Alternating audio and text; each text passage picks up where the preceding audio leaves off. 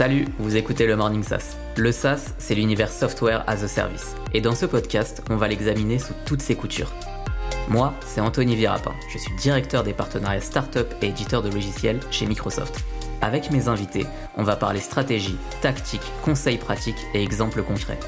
L'objectif, c'est de vous aider à bâtir, lancer et faire grossir votre business SaaS. Installez-vous confortablement, c'est parti. Aujourd'hui, dans le Morning SaaS, j'ai le plaisir d'accueillir Jérôme Fauquemberg, directeur de l'innovation chez Cdiscount, l'un des leaders français du e-commerce. Plus de 26 millions de visiteurs uniques par mois, 11 millions de clients, plus de 100 millions de références et plus de 2000 collaborateurs. Dans cet épisode du Morning SaaS, on passe de l'autre côté de la barrière avec Jérôme, qui dans son rôle chez Cdiscount est plutôt celui qui va chercher, analyser, acheter et utiliser des solutions SaaS. Comment convaincre un grand groupe avec sa solution SaaS? C'est le thème de ce nouvel épisode. Salut Jérôme Salut Comment tu vas? Bah, Écoute, très bien. Très, très content de pouvoir participer à une de tes émissions. Eh ben super, ravi de, de t'avoir. Tu es le, le, premier de, de ce côté-là de la barrière, comme euh, j'aime le dire, qui est plutôt euh, côté grand groupe, parce que c'est discount. J'ai planté quelques chiffres tout à l'heure. C'est une belle maison, une grande maison euh, française qui qui innove beaucoup, et donc le sujet SaaS, j'imagine, est, est aussi hyper important pour pour vous, pour toi dans ton rôle notamment, puisque tu vas à la rencontre de ces startups, de ces éditeurs, de ces innovateurs qui, j'imagine, proposent souvent leurs solutions en SaaS. Donc ça va être super intéressant. Donc ravi de, de t'accueillir pour pour cet épisode euh, plutôt euh, plutôt spécial puisque euh, à nouveau on passe de, de l'autre côté. Est-ce que je peux te demander d'ailleurs de, de, te présenter un petit peu, de ton présenter ton rôle aussi chez Cdiscount, mais aussi ce que tu as fait avant? Oui. Donc Jérôme Fauquemberg, j'ai 46 ans, je, je suis directeur innovation de, de Cdiscount depuis 4 ans et demi maintenant. Auparavant, je me suis occupé d'un accélérateur qui est basé à Lille, qui s'appelle Aura Technologies pendant une dizaine d'années, sur lequel j'ai accompagné du coup pas mal de, de, de startups, euh, sur lequel j'ai vu aussi euh, s'installer le modèle SaaS euh, de plus en plus chez les éditeurs de logiciels. Et donc la mue un peu de ces éditeurs, à un moment donné, forcée ou comprise, ou, ou, pour les plus agiles, ceux qui avaient compris avant tout le monde, qui sont rués sur le sujet. Euh, et puis quand j'ai rejoint Cdiscount en 2016, l'idée c'était de créer une direction innovation euh, pour faire face bien évidemment euh, à des mastodontes qu'on connaît tous, qui ont une vraie culture d'innovation. Hmm. Là où c'est peut-être un peu moins le cas sur des sur les retailers, globalement la culture du retail elle est assez court-termiste parce que c'est c'est comme ça que ça se passe quand tu quand tu mets quelque chose en rayon le matin, le soir tu sais si ça s'est vendu, si ça s'est bien vendu, s'il y a une top sell ou pas. Et donc du coup t'as pas cette euh, ce, pas ce recul qui te permet de dire ok bon euh, qu'est-ce qu'on fait à six mois qu'est-ce qu'on fait à un an euh, tu vois t'as les grands axes mais généralement et encore plus dans le e-commerce avec un, effet avec un mindset de, de, de, commerçant plus que de tech ce qui est plus forcément le cas aujourd'hui donc l'idée c'était de se dire voilà qu'est-ce qu'on crée comme quelle est la roadmap qu'on peut déployer qu'on va tester tu vois je pense pas qu'on au départ on se disait qu'on allait rester plus de plus de quatre ans euh, c'était de voir quelle avait la quelle capacité on avait à faire en sorte de rendre l'entreprise entre guillemets autonome. Donc euh, par entreprise, j'entends les collaborateurs en termes d'innovation. Euh, et un des sujets pour moi euh, que, que, que, que j'aime particulièrement, c'est la relation avec les startups parce que c'est ce que je connaissais auparavant. Ça me permettait aussi de, de me positionner de l'autre côté de la barrière pour moi aussi pour la première fois et euh, d'essayer de créer une relation startup grand groupe un peu différente de tout ce qu'on peut lire en essayant de, de, de, de construire en étant hyper pragmatique en fait, euh, parce que c'est ce qu'on est nous dans, notre ADN euh, sur le sujet, sur le fond de la relation. Top. Euh, ouais, on va revenir sur euh, sur ces. C'est quelque chose qui qui, m'intéresse beaucoup justement sur la manière dont vous travaillez aujourd'hui avec les startups. Si on revient sur ton parcours, donc tu disais que tu tu étais chez Eura Technologies avant avant cette aventure Cdiscount, donc tu baignes quand même depuis un petit moment dans dans l'univers de la de la tech, celui des startups, des éditeurs et donc du SaaS. Si je te dis euh, SaaS aujourd'hui, donc on est en 2021, ça, ça t'évoque quoi aujourd'hui? Bah, Écoute, j'ai envie de dire, ça m'évoque deux choses. Euh, grosse appétence pour les VC, euh, donc scalabilité. Mmh. Euh, tu vois, c'était les, les, c'est les premiers mots qui me viennent en tête. Et puis moi, il y a un autre sujet qui me vient en tête, c'est aussi tout ce que ça a permis de développer intellectuellement derrière. C'est-à-dire qu'au début, tu as parlé du SaaS, donc, euh, et puis on a commencé à, à, décliner ce as a service sur différents sujets, à tel point que moi, alors, la technologie, on, on, avait cette capacité à, à fournir de l'immobilier depuis 25 mètres carrés jusqu'à 1000 mètres carrés et accompagner la croissance de l'entreprise. Et euh, en, en s'inspirant du SaaS, on avait développé la notion de immobilier as a service, tu vois. Euh, et en fait, ça a été décliné énormément comme ça. Et euh, tu vois, plus que juste le logiciel, je pense que derrière, ça, ça a eu un impact important sur l'intellect de beaucoup d'entreprises et d'entrepreneurs euh, qui se sont dit, bah, on peut être as a service. Ouais tu vois, sur X as a service. Et c'est ce qui me, c'est ce qui me marque le plus, en fait, quand, quand on, quand entend parler de SaaS. C'est l'impact que ça a eu intellectuellement sur beaucoup de business, au final, qui est devenu complètement naturel aujourd'hui. C'est ça, complètement naturel. Et, et, c'est vrai que, euh, aujourd'hui, enfin, il y a quelques années, c'est, tu voyais la, l'ambition et c'était complètement euh, logique. Mais c'est vrai qu'aujourd'hui, c'est assez impressionnant. Enfin, moi, tous les jours, toutes les startups avec lesquelles on travaille côté Microsoft, 98% disons qu'elles sont en SaaS.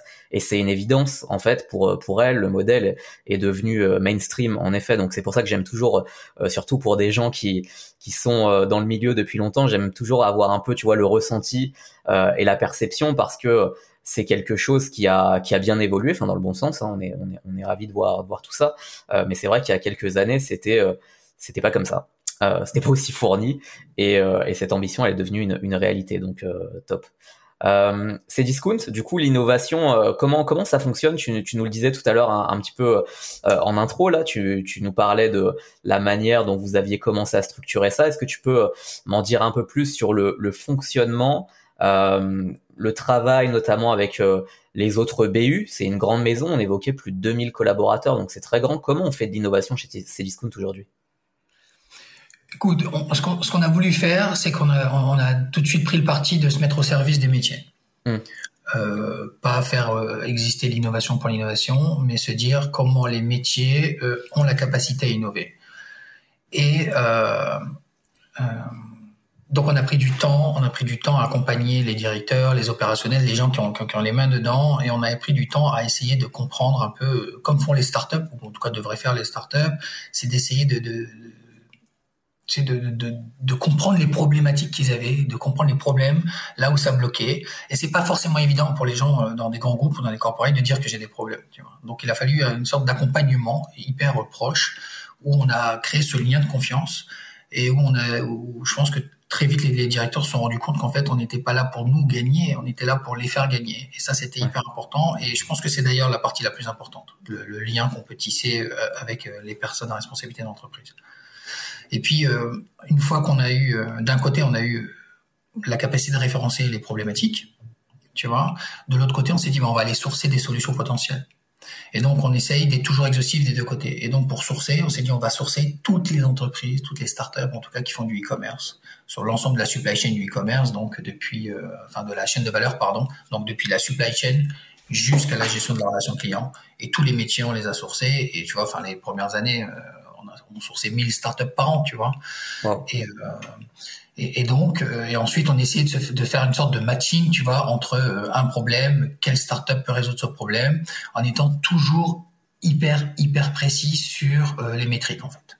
Tu vois, en disant, voilà, ok, le problème, il est là, on peut le faire passer, je sais pas, j'ai une connerie, mais le problème, il est de, on veut passer de 4% à 5%, quand tu as des volumes d'affaires comme les nôtres, c'est important, 1%.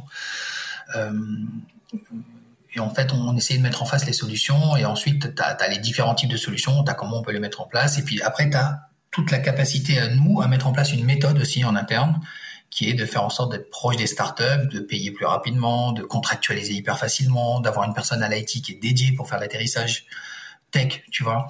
Euh, donc il y avait toute cette problématique. Ça, c'était une grosse partie, parce que pour moi, c'est une partie transformante, et je, je voulais pas parler forcément de transformation digitale, un, parce qu'on est digital native, et puis deux, parce que le mot transformation, des fois, je le trouve un peu malvenu, tu vois, en cas inopportun par rapport aux gens qui sont déjà en place et qui font un boulot euh, qu'ils aiment.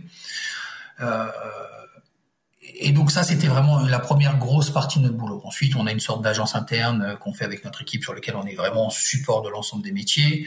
Euh, on essaie de les faire penser à six mois, un an. On essaie de les faire penser à leur nouvelle offre de service, à leur, euh, tu vois, comment ils ont la capacité aussi de, de, de, de se différencier par rapport au marché, euh, à créer des nouveaux business. Enfin voilà, c'est on est vraiment toujours en support et c'est vraiment un créneau qui est pas important pour notre équipe, c'est être au service d'eux. Et puis jusqu'à maintenant créer des nouveaux business en SaaS. Hmm. Tu vois, comme Octopia qu'on a lancé il y a pas longtemps, qui est une qui est un logiciel marketplace. Euh, ou, ou d'autres briques qu'on essaye, sur lesquelles on a une grosse expérience maintenant et on essaie de devenir des acteurs du logiciel en B2B. Et dans les solutions que, que tu sources, enfin, je vais revenir là-dessus sur justement comprendre un petit peu comment, comment tu vas chercher ces solutions euh, sur le marché et, et sur quoi tu t'appuies. Juste avant ça, le SaaS là-dedans, ça représente, euh, tu saurais dire quel pourcentage, par exemple, ça représente dans toutes les solutions que vous regardez, vous sourcez? Donc je pense parce qu'en fait on compliqué. Non, j'ai pas la capacité à te donner un chiffre. On doit être à euh, parce que tu as, toute la partie supply aussi où tu as énormément de robotique, euh, tu vois. Donc, euh, exact, ouais. mais sur toute la partie marketing, par exemple, ouais. ouais. on est à des taux qui sont facilement au-dessus des 70%. D'accord, ouais, ouais, donc c'est une part qui est, mm. qui est hyper, qui est hyper importante. Ok. Et justement, donc sur ce sourcing, tu disais que vous aviez démarré au départ, vous envoyez beaucoup, beaucoup des, des boîtes. Euh, dans l'univers du e-commerce, c'est vrai que si on prend toute la chaîne, il y a, je pense, des super acteurs euh, en France, mais il y en a beaucoup. Comment, euh, voilà, comment toi tu, tu, tu as fait, tu fais aujourd'hui pour aller chercher les bonnes quelque part, les solutions pertinentes pour ces discounts par rapport à ces besoins que vous avez réussi à capter des différentes business units? Bah, En fait, déjà, je vais chercher tout.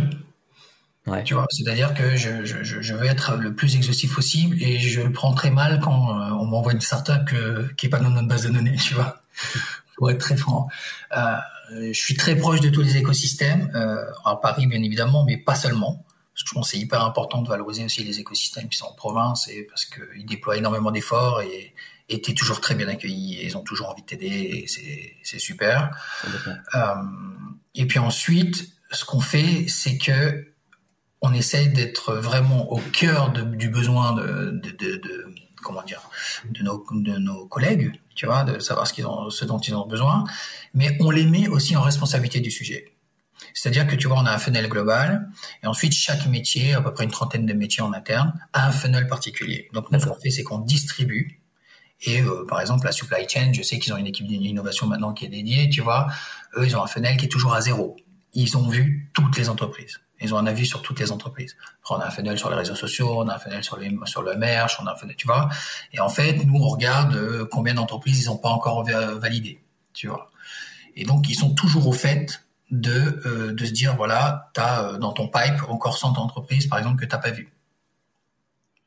Donc ça, on leur pousse comme ça. Et ensuite, on les accompagne aussi on les accompagne de manière un peu plus euh, poussée sur ok voilà quel est ton besoin quelle startup on peut on peut on peut rentrer euh, et on peut voir. Et ensuite on, après on rentre dans un process qui est assez euh, classique hein, tu vois. On envoie 10 sur papier on en écoute 5 on, on échange énormément aussi avec les autres corporates. On aime bien avoir la position de celui qui qui a testé en premier tu vois. Et comme ça ça aussi échanger avec d'autres corporates mais donner notre avis mais mais voilà, en fait, on, et ensuite, on, on, rentre dedans et on essaye de bien cadrer.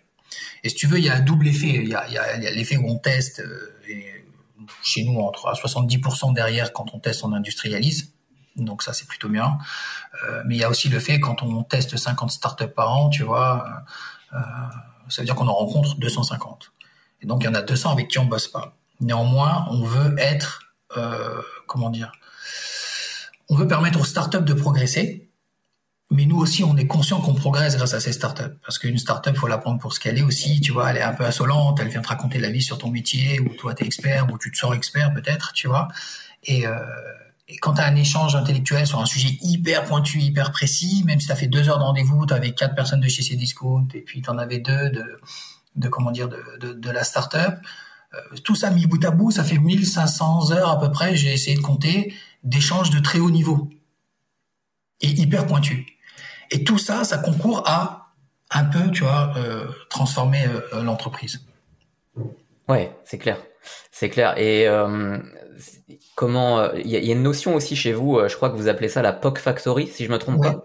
Euh, tu peux nous en dire un peu plus là-dessus parce que c'est aussi un moyen quelque part euh, de, enfin c'est une méthode ou en tout cas une structure que vous avez mis en place pour pour un peu accompagner ces projets d'innovation euh, vers vers le POC. Donc comment ça fonctionne? Et en fait, mais écoute, c'est on l'a appelé comme ça parce que c'est devenu c'était un nom de code en interne et puis c'est devenu le mot consacré chez nous. quand on est arrivé, quand l'équipe s'est créée, on s'est dit bah tiens, on va tester comment on travaille avec une startup. Euh, on s'en excuse encore parce qu'on a donc on a voulu faire un POC et ce POC n'a jamais abouti. Et de là, on a on a observé quelles étaient les, les, les tensions, les, tu vois ce qu'il y en avait pas en interne, et on a dit ok voilà, si on veut que ça fonctionne, euh, il faut qu'on mette en place, ce que je te disais tout à l'heure, une méthode de paiement rapide, une contractualisation hyper légère, etc., etc. Et donc on a mis en place cette méthode et on a créé ce qu'on a appelé un truc euh, qui au départ a été juste un comité, mais qui était un, mais qui au final avait énormément de valeur, qui était un comité POC, mhm. sur lequel on ramenait notre DG, euh, et sur lequel tu avais euh, les directeurs qui étaient euh, intéressés par les métiers qui venaient présenter, et tous les mois, au début, tu vois, pendant un an et demi, on a fait ça, tous les mois, tu avais cinq collaborateurs qui venaient pitcher chacun un POC. et on avait à peu près 90% de taux d'acceptation parce que c'était hyper tôt. Et en fait, ce comité qui à la base était juste pour faire un peu la promotion de Dino en interne, c'est avéré être un outil énorme, tu vois. C'est-à-dire que c'était une manière d'alimenter euh, le COMEX ou le CODIR en termes d'innovation, ce qui est très difficile dans les corporates. Mmh. Tu, c'était un, moment aussi où tu avais un collaborateur euh, lambda, sans que ce soit péjoratif, hein, mais qui avait la capacité de s'exprimer devant son DG et devant son directeur pour défendre un sujet. Donc il prenait un sujet, euh, il venait le pitcher. Il avait aussi, donc c'était aussi le fait de venir présenter les, les, les, projets différemment parce que c'était 5 POC euh, présentés en 30 minutes et qu'il fallait valider, tu vois. Donc le mec venait et proposait, euh, euh, comment dire, qu'est-ce que c'est, euh, qu'est-ce qu'on remplace ou quelle est la nouvelle solution, combien on fait aujourd'hui, combien ça va nous apporter d'uplift, combien ça coûte le POC et combien ça coûte à déployer. Dès le départ, on sait qu'on a le budget pour déployer, tu vois. et donc en fait, ça valorise tout le monde, ça valorise ton codir, ça te valorise toi. Quand euh, tu as cinq mois, pendant cinq mois, à chaque fois tu viens proposer un POC, euh, tu as ton DG qui dit, mais attends, ce mec-là, il est quand même très pushy pour l'entreprise, euh, il y a peut-être possibilité de faire autre chose, tu vois. Et le DG, il est alimenté aussi. Euh, et donc, il est au fait, tu vois, des, des, des, innovations qui sont euh, testées dans l'entreprise. Et, et, donc, ce, voilà, ce comité, il avait un, effet hyper transformant euh, il était hyper important pour nous au final. Euh, et puis après, euh, voilà, tu as toute la méthode où l'IT s'est dit, OK, il s'est prêté aux yeux, il a dit, écoute, moi je te dédie une personne ou deux en fonction du nombre de sujets. Et donc, en fait, tout, tout s'est mis en place de manière un peu smooth, tu vois, et, pour faire en sorte que on s'était dit, voilà, entre le moment où on détecte un problème et on recrute une startup et le moment où on a la capacité de l'analyser, il faut qu'on fasse quatre mois. Quatre mois, ok, ouais. Tu vois. Et c'était ça, et c'était ça vraiment qu'on avait dans le target. D'accord. Ouais, ouais, bah, écoute, c'est, c'est hyper intéressant de voir comment, euh, enfin, d'où c'est parti et, et, comment après ça sert justement ce, ce, ce, ce sourcing, ce travail avec ces, euh, ces startups euh, et ces solutions euh, au sein, au sein de la POC Factory. Ok. Et alors question, question importante. Je pense que beaucoup de, nos auditeurs, ceux qui ont des SaaS, ceux qui ont des SaaS qui voudraient peut-être demain travailler avec des acteurs comme vous, ces discounts, euh, ou des grands groupes de manière générale, se posent toujours la question de comment j'arrive à, à, convaincre, comment je forme aussi euh, mes commerciaux ou comment je me, me vends quand euh, ils n'ont pas encore forcément de commerciaux et qui fonctionnent en online avec des landing pages ou des choses comme ça. On a fait un, super épisode avec euh, Sacha Azoulay de Gross Room sur la partie plutôt acquisition de, de leads, euh, dans lesquels vous pourriez vous, vous retrouver potentiellement ces discounts parce que j'ai envie de bosser avec vous. Comment je fais pour aller vous chercher? Donc tu l'as expliqué, vous avez une vue qui est quand même assez large. Toi, tu travailles beaucoup avec les accélérateurs, les, les incubateurs, les, les corporates sur l'écosystème. Donc on va dire que tu m'as peut-être déjà repéré, mais qu'est-ce qui fait que je vais réussir à, à te convaincre? C'est quoi les ingrédients du succès, tu vois, pour une solution en SaaS, d'arriver à convaincre un grand groupe comme Cdiscount? Euh, je pense qu'il y a quelque chose que j'ai appris moi aussi, tu vois, euh, qu'il faut pas négliger. Il y a qui est mon interlocuteur. Ouais. je vais donner un exemple. Euh, je travaille beaucoup avec euh, avec Israël, par exemple, qui me pousse des solutions euh, régulièrement. Et quand on quand on pense que ça fait du sens, donc on organise un rendez-vous. Et, euh, quand le rendez-vous se fait, donc et que ça doit monter d'un cran, euh, généralement c'est des solutions qui sont plutôt des solutions un peu déjà très matures. Il y, a, une personne qui m'appelle à chaque fois et qui me dit écoute, on a rendez-vous avec telle personne, comment je lui présente le sujet, etc. Et en fait, au début, je comprenais pas. Et j'ai compris qu'en fait, il avait la bonne solution. C'est-à-dire qu'il essaye de comprendre quel est son interlocuteur. Parce que c'est un mec qui est hyper ouvert sur l'innovation ou qui est hyper euh, euh, low risque, tu vois. Euh, euh, et en fait, il essaye déjà, un, d'appréhender son interlocuteur et de savoir euh, qu'est-ce qu'il aime, qu'est-ce qu'il a déjà fait, comment il le fait, etc. Ça, c'est un premier point. Après, le deuxième point, c'est pour une entreprise retail, une entreprise retail, elle est hyper capéisée dans son ADN, tu vois. Mm. Alors, e-commerce encore plus, tu vois. Mais et, et, et donc, il faut connaître les indicateurs les KPI de la personne aussi avec qui tu discutes. Et ça sert à rien de faire des très grosses promesses sur des gros acteurs comme, enfin, des gros acteurs comme nous en termes de volume, tu vois. Mhm. Euh, parce que nous, si tu dis déjà 1%, ce que je disais tout à l'heure, 1%, c'est, c'est vraiment significatif, tu vois. Euh, ouais. 4 milliards, c'est significatif, tu vois. Donc, euh, donc, pas forcément promettre, tu vois, des chiffres, tu vois, qui sont des chiffres de 30, 40, 50%, parce qu'à un moment donné, nous, ça fait pas d'écho tu vois, et ça nous fait rire parce que ça veut dire que tu connais pas ton interlocuteur.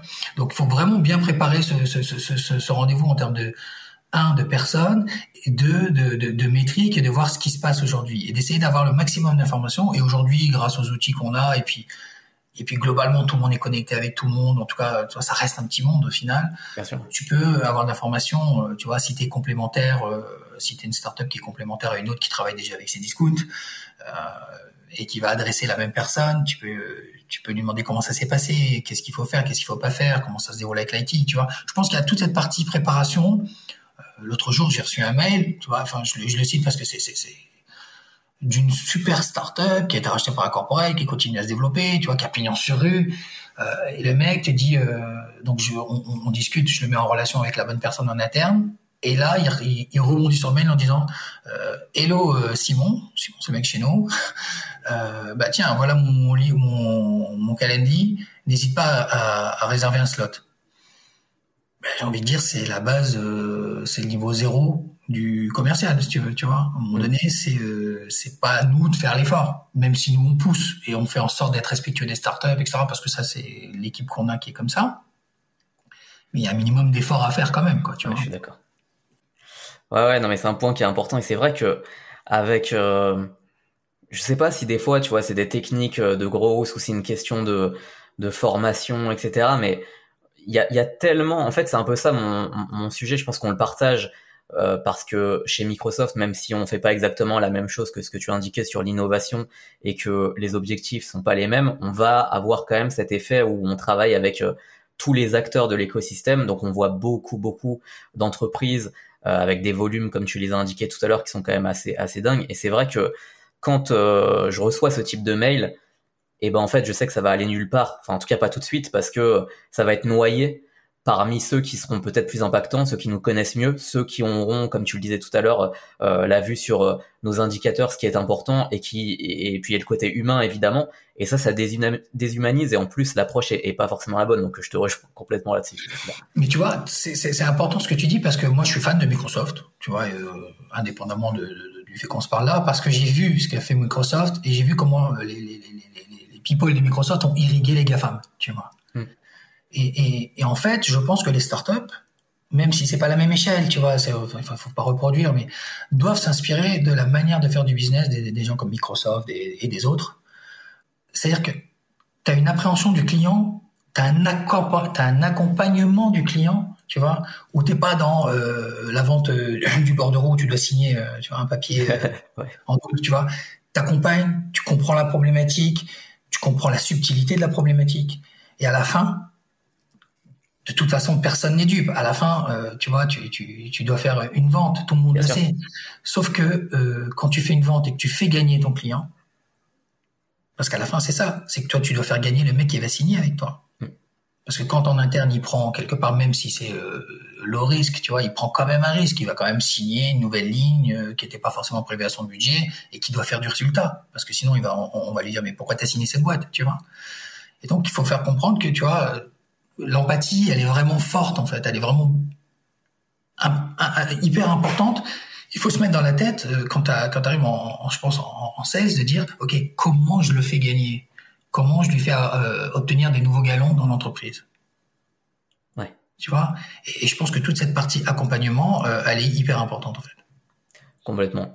Et euh, est-ce que tu as, des, euh, peut-être des exemples, toi, euh, que tu peux partager? Alors, je sais pas si tu veux dire les, les noms ou pas des, des startups, mais si, si c'est public, voilà, n'hésite pas à, à, nous partager peut-être un ou deux exemples de success stories que vous avez fait avec ces discounts et une, deux startups françaises, par exemple? Je vais en prendre une, enfin, qui, qui, est peut-être la plus connue, mais qui, qui est je vais en prendre deux, qui sont hyper symptomatiques en fait, emblématiques, pardon. La première, c'est euh, une entreprise qui s'appelle Exotech et qui est, arrivée chez Cdiscount avec euh, des slides hyper early et qui s'est dit voilà, je vais faire un nouveau robot euh, en 3D pour les entrepôts. Et, en fait, on a la chance d'avoir un DGA qui gère la partie supply, qui est très pro innovation et qui est très très collectif, qui est enfin qui est un super manager en fait et qui a pris les risques. Et là, on a fait du codev. Tu vois, on n'a pas fait, enfin, le POC était compris dedans, mais c'était surtout du co-développement où on a mis de l'expertise, on a mis de la ressource, eux ont mis de l'expertise, ils ont mis, ils ont apporté euh, leur savoir-faire euh, tech, et ça aboutit sur un robot aujourd'hui euh, qui se développe super bien parce que derrière, je crois qu'ils ont levé 60 millions d'euros, si je dis pas de bêtises. Enfin, en tout cas, ils ont bien levé et ils se développent pas mal. J'ai vu qu'ils ont signé Decathlon hier ou avant-hier, tu vois. C'est, ils ont signé Carrefour. Ils vont vendre des robots au Japon, tu vois. Donc c'est super intéressant pour une entreprise française d'aller vendre des robots au Japon. Et euh, donc là, c'est hyper tech. Euh, et puis, tu vois, tu en as une autre aussi qui est toujours à la supply, qui est différente. Et, euh, et là, qui te fait voir que l'INO, c'est pas uniquement de l'INO euh, tech. Et euh, c'est une entreprise aussi qui, alors, vraiment, ça, c'est le hasard, qui sont toutes les deux de Lille, qui s'appelle Agricoli. Et en fait, qui te propose de, de, de venir faire des, des, des, zones de stockage en périurbain, tu vois, dans des fermes, autour des grandes villes. Okay. Parce que le, sur le, tout ce qui est les gros volumes. Tu vois, les gros volumes, ça a un coût significatif euh, en termes de livraison, euh, surtout quand tu arrives au, milieu des villes. Et en fait, eux, ils proposent euh, d'utiliser les fermes aujourd'hui qui, qui ont plus forcément la même activité qu'auparavant et d'utiliser les fermes en zone de stockage. Et donc, nous, ça nous permet de stocker là et ça crée un revenu aussi pour les fermiers. Et ça désengage un peu les centres-villes aussi, etc., etc. Et donc, en fait, tu as plein d'impacts qui sont sociétaux parce que tu tu crées une source de revenus pour le fermier, euh, tu crées la première zone de stockage sur l'île d'Oléron qui a euh, auparavant été obligé de venir euh, sur le continent pour, pour chercher des gros volumes, tu vois, etc., etc. Et là, tu dis, et en texte, c'est des choses qui sont connues, donc il n'y a rien de nouveau, tu vois. Mais en termes d'usage, ça te permet de voir que tu es, capable de réfléchir à l'innovation différemment. et trop souvent en France, on, on, l'associe uniquement à la tech, hmm. alors que qu'elle a plein de bénéfices ailleurs en fait. Top. Ouais, c'est deux, deux belles histoires, effectivement. Bah, écoute, euh, canon, euh, je pense qu'il y en a, il y en a, il y en a plein d'autres, mais on n'a pas, pas, le temps de, de on a testé à peu près 200, tu vois. Donc ouais, c'est pour ça. D'en piocher deux, ouais, c'est déjà, faut déjà le faire. C'est déjà super. Et du coup, bah, je pense que ça va, ça va aussi intéresser, euh, euh, tu vois, pas mal de personnes, notamment, peut-être que vous connaissez déjà ou peut-être pas encore. Justement, c'est l'occasion. Est-ce qu'il y a des sujets chauds en ce moment que tu peux nous, nous partager sur lesquels tu cherches des solutions SaaS, des, des, de la tech? Euh, qui pourrait qui pourrait t'aider et on pourrait profiter de cet épisode aussi pour faire un petit appel. Voilà, s'il y a des gens qui ont des qui ont des solutions comme ça qui pourraient t'intéresser en ce moment particulièrement, parce que tu cherches sur des domaines précis. Ouais, alors il y a, y, a, y a, énormément de sujets. Alors il y a euh, beaucoup de sujets autour de tout ce qui est intelligence artificielle et, et, et autour de la comment bien sûr euh, la customisation, tu vois. la personnalisation client et, et le fait d'aller toujours plus loin sur ces sujets-là, le fait d'améliorer la relation client également, euh, ça, c'est des gros sujets où on veut faire tu vois, tu as la partie POC on dit, dont on parlait, mais tu as la partie co-développement qui, qui, est hyper importante chez nous, où on prend pas d'IP, on prend pas d'equity, parce que c'est pas des choses qu'on sait faire, c'est pas notre business. Par contre, on, on, veut mettre beaucoup de choses dans la corbeille, euh, beaucoup de ressources, beaucoup d'expertise, euh, de l'accès à des data, du volume. Euh, donc, euh, sur ces, sur ces startups-là, voilà, on est capable de, de fournir énormément de, de, de, sujets. Donc ouais, tout ce qui est customisation. Euh, c'est customisation dans l'expérience online plutôt. Hein. Oui, oui, tout à fait. Ouais, customisation, tu viens sur euh, comment on, te donne plus de produits qui te correspondent en fonction de ton besoin, tu vois, comment on arrête de te polluer, comment... Euh, après, tu as toutes les, tous les sujets autour de, de, tout ce qui est euh, euh scoring, tu vois, donc tout ce qui est scoring, tout ce qui est pas mal de sujets de plus en plus autour de la cybercriminalité, tu vois. Euh, qui sont des vrais sujets euh, aussi qui sont importants. Et puis après, tu as d'autres sujets qui sont moins sas, mais qui sont des sujets qui sont autour de la robotique euh, pour tout ce qui est entrepôt. D'accord. ok. Bah, et puis ensuite, là, on vient de lancer, tu vois, comme je te disais, un logiciel aujourd'hui en SaaS. Euh, et qui va euh, et qui va être amené euh, et là on pourra en reparler tu vois prochainement parce que là il est encore un petit peu tôt mais ça ne serait tardé qui va être amené à s'associer avec énormément de startups pour pouvoir enrichir son offre tu vois Top. Ouais, c'est un bon teaser. Écoute, on reviendra vers toi pour, pour en savoir plus, mais c'est, c'est hyper intéressant et, et ouais, je pense qu'il y aura matière à, à collaborer avec euh, des startups, des éditeurs et que vous devriez avoir pas mal de sollicitations là-dessus. Donc euh, top, on te, tu nous tiendras au courant mm. euh, là-dessus, on reviendra vers toi. Ok, et eh ben écoute, on a fait un, un, bon tour sur la partie euh, Cdiscount, peut-être plus des questions sur toi, sur ton, enfin sur ton rôle aujourd'hui.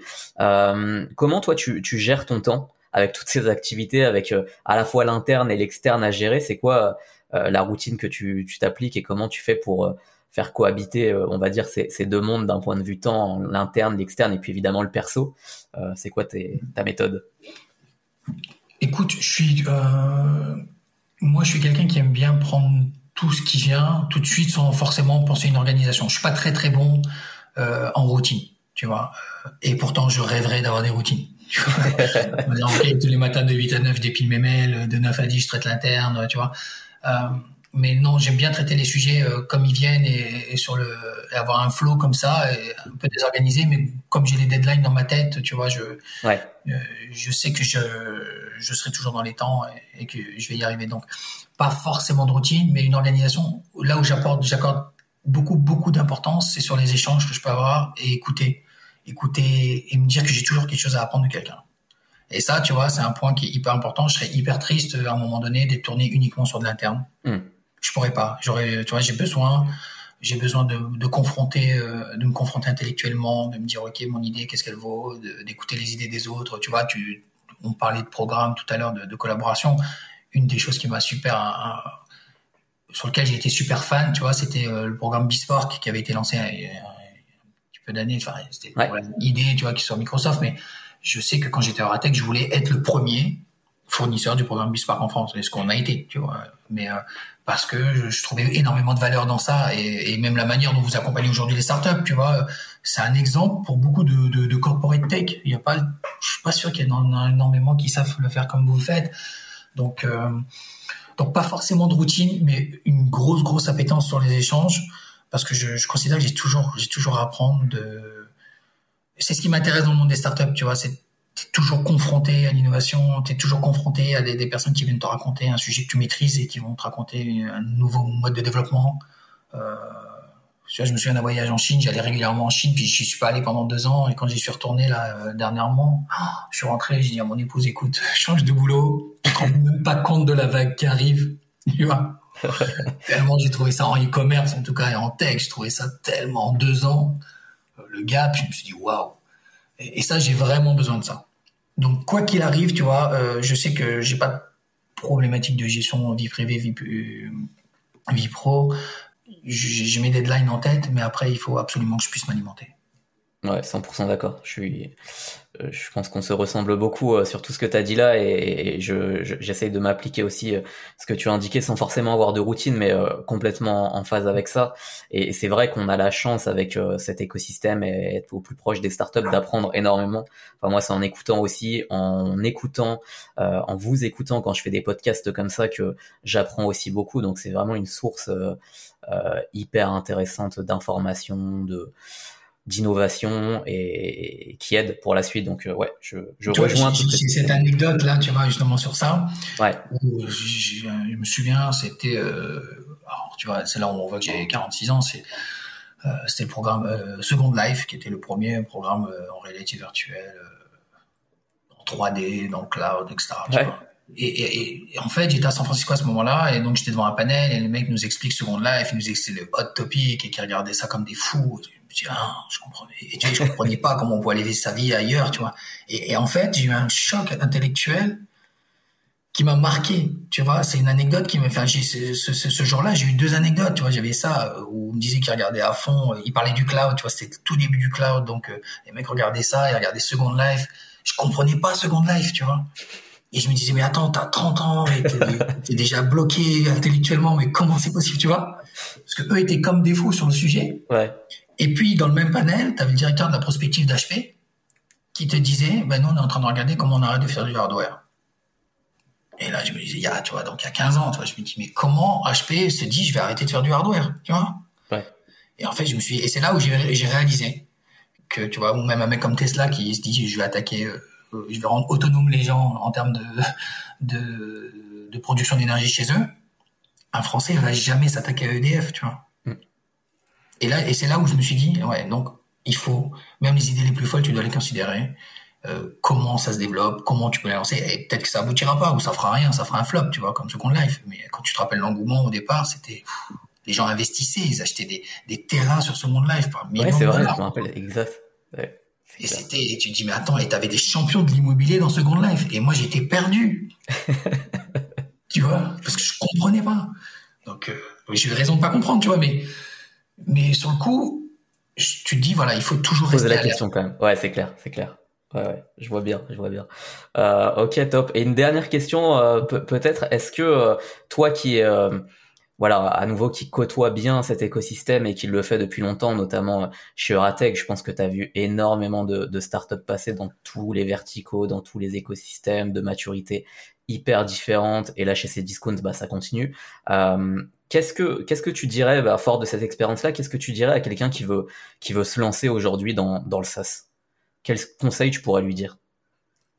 Ou lui donner plutôt euh, Qu'il faut qu'il y aille vite et qu'il faut et, et, avant de commencer à, à, penser fortement son produit, qu'il aille vite rencontrer des clients, tu vois. Ouais. Euh, j'écoute et ça m'énerve de donner cet exemple parce que c'est l'exemple qui, qui, qui, qui est l'exemple du moment, tu vois. Mais, mais en même temps, j'ai bien aimé euh, quand j'ai écouté, euh, j'ai écouté euh, Jean-Charles Samuelian qui expliquait comment il, comment il a monté Alan. Je mhm. pense que c'est une bonne, c'est une très bonne méthode où il a commencé par, par, par essayer de décortiquer tout le process et de, de tu vois, de, de, lire l'ensemble du code euh, de réglementation des services de santé, tu vois, et, et en fait de bien comprendre son environnement. Et, et, plutôt que d'essayer de penser tout de suite le produit, tu vois, nous on a le problème en interne. Aujourd'hui, j'ai des mecs qui ont des super idées, des super intuitions, qui sont des grands experts. Ouais. Des très très grands experts. Et qui disent, attends, mais sur ce produit-là, euh, on est hyper fort, on va aller le mettre sur le marché. Ouais, mais sauf que, est-ce que tu t'es posé la question de ce que veut le marché? Et tu vois, et je prends toujours euh, deux exemples, qui sont celles des Google Glass ouais. et euh, Doctolib. Donc, en termes de tech, il y en a un qui est hyper développé et l'autre qui globalement, et je le fais volontairement, je l'ai dit comme ça, mais c'est une gestion de, euh, c'est une gestion d'agenda mutualisé, tu vois, si je, si je la fais très courte. Et il y en a un, ok, tout le monde s'est dit que c'était génial, mais à la fin, t'en as vendu 150 000 mm. parce qu'il y avait plein de problèmes et parce que le marché était pas prêt à ça. Tu vois, je l'ai connu avec des startups que j'ai accompagné qui avaient des produits géniaux, tout le monde était, euh, les fonds ont investi, etc. Mais le marché est pas là, est pas prêt. Ouais. Là où Doctolib, il résout le problème que tout le monde a tu vois, à trouver euh, rapidement un rendez-vous euh, chez un médecin. Et en fait, je trouve que c'est deux superbes exemples, euh, mais qui, parce que ça te dit, euh, tu vois, je me souviens encore une fois, les Google Glass, enfin, le truc se décharge au bout de 15 minutes, c'était extraordinaire, on allait se prolonger dans le futur, on allait être tous des Robocop, tu vois, ouais. et ça allait être fou. Et en fait, on a vendu 150 000, quoi. Et c'est Google derrière, tu vois, c'est pas non plus une petite start-up. Et là où Doctolib rend, rend, un service qui peut paraître pas forcément hyper tech, alors il y a énormément de tech derrière, c'est pas le sujet, mais tu vois, qui, qui te semble plus bateau, mais qui a une vraie croissance et qui rend un vrai service. Absolument. Le fameux product market fit. Voilà. Et en fait, c'est, enfin, moi, je pense que euh, il faut y aller vite, mais il faut aller vite sur les clients. Et il faut encore une fois, faut pas avoir peur de, faut pas avoir peur de donner son idée, parce que globalement, et ça, l'expérience me l'a appris, tu vois, en disant, voilà, quand toi, tu détiens une idée et que tu es convaincu par ton idée, quand tu es bon, il n'y a personne qui va venir te chercher dessus. Mm. Parce que c'est toi qui vas la développer et tu vas aller plus vite que tout le monde et tu auras la rage que les autres n'auront pas forcément. Parce que celui qui va te piquer ton idée, t'aura piqué ton idée, tu vois, il n'aura pas l'inspiration. Donc il va faire un truc, euh, ça arrive, hein, on a connu des, des, grands qui se sont montés en piquant des idées, mais... c'est clair. Mais, euh, mais, euh, mais voilà, donc c'est vraiment être très très proche tout de suite de la cible que tu veux que tu veux atteindre. Ouais, complètement, complètement en phase. Ok, top. Écoute, euh, parfait. Merci pour euh, pour tout ça, pour ce partage, ce partage aussi des coulisses de, ces discounts et notamment de, de, ce département que tu diriges de l'innovation. Donc euh, euh hyper hyper content de voir que ça continue d'avancer, que vous continuez de rencontrer plein de startups et que ça continue d'innover avec notamment cette solution dont tu parlais tout à l'heure que vous lancez vous-même en SaaS et sur lequel il y aura certainement des liens à trouver, à explorer avec des startups de l'écosystème. On sera là pour suivre tout ça. Comment on fait justement pour pour te suivre toi, pour euh, en savoir plus sur, euh, euh, sur les, prochaines actus et discounts? Écoute, euh, je suis pas un très grand posteur. et le, plus simple, c'est mon LinkedIn en fait. D'accord. Ouais. C'est, LinkedIn. parce que j'ai toujours la question de me dire, ok, est-ce que c'est pertinent ce que je poste ou pas tu vois, je me pose toujours cette question. Et, et donc, ouais, le plus simple, c'est LinkedIn pour moi. LinkedIn, écoute, ça marche. On mettra ça en, ressources. On mettra ton, ton lien LinkedIn, évidemment le site euh, de ces discounts pour ceux qui veulent, veulent aller regarder. Par mail, par mail aussi, tu vois, par mail très, très, très facilement. Super. Euh, et ben écoute, merci beaucoup euh, Jérôme pour euh, pour ce partage, chouette épisode et super de de t'avoir avec nous sur cet épisode du Morning SaaS. merci plein plein de conseils, de belles de belles pratiques qu'on va pouvoir réutiliser dans nos business, que ce soit côté corporate ou côté startup, éditeur. Je pense qu'il y a des choses super intéressantes dans tout ce que tu as dit là. On essaiera de poster aussi les ressources. On a évoqué des anciens épisodes du Morning SaaS, on a évoqué quelques quelques quelques éléments pendant cet épisode, donc on repostera ça. Merci beaucoup et à très bientôt. Merci, à très vite. C'était le Morning Sass. Merci à tous d'avoir écouté cet échange. Si cet épisode vous a plu, n'hésitez pas à nous le dire en laissant des étoiles et des commentaires sur Apple Podcast et à vous abonner sur votre plateforme d'écoute préférée. Si vous avez une remarque, une idée, une suggestion, n'hésitez pas à m'en faire part directement via mon profil LinkedIn en tapant Anthony Virapin. Je vous répondrai évidemment toujours avec grand plaisir. À très bientôt